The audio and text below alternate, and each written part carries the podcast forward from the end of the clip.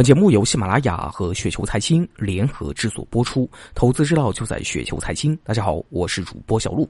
那今天呢，为大家分享的这篇稿件的名字叫做《做正确的事情，不是目标，不问结果，盈亏随缘》，来自于钱玉峰。投资盈亏讲逻辑，也就是和窦兄说的因果。赚钱了，不是原来的因得到的果，那是运气；亏钱了，一定是由因到果的逻辑链条出现了差错，是逻辑错误，还是引入了新变量？找到错误原因，投资水平就提高了。对世界抱有不可知论，那么水平可能就停滞不前了。这些逻辑跟集中分散无关，分散也是很多笔集中取得的平均值。每一笔的逻辑都不严谨的话，平均后呢也不会严谨。高估是不是风险呢？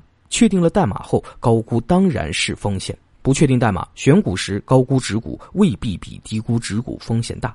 业绩比估值更重要，未来比历史更重要。我个人呢倾向于集中投资啊，早期呢以优中选股来要求自己，如此对公司确定性的分析能力才会越来越高，才有了能力上的不断精进。盈亏是结果，做正确的事情是要坚持看得懂的逻辑，坚持做正确的事，不是目标，不问结果，盈亏随缘。因为结果总是会有一些运气成分，但是时间会把运气成分的平摊掉，最终呢消除运气的影响。那当然，分散也是把运气成分平摊掉。所以，集中还是分散，最终取决于资金规模和研究精力。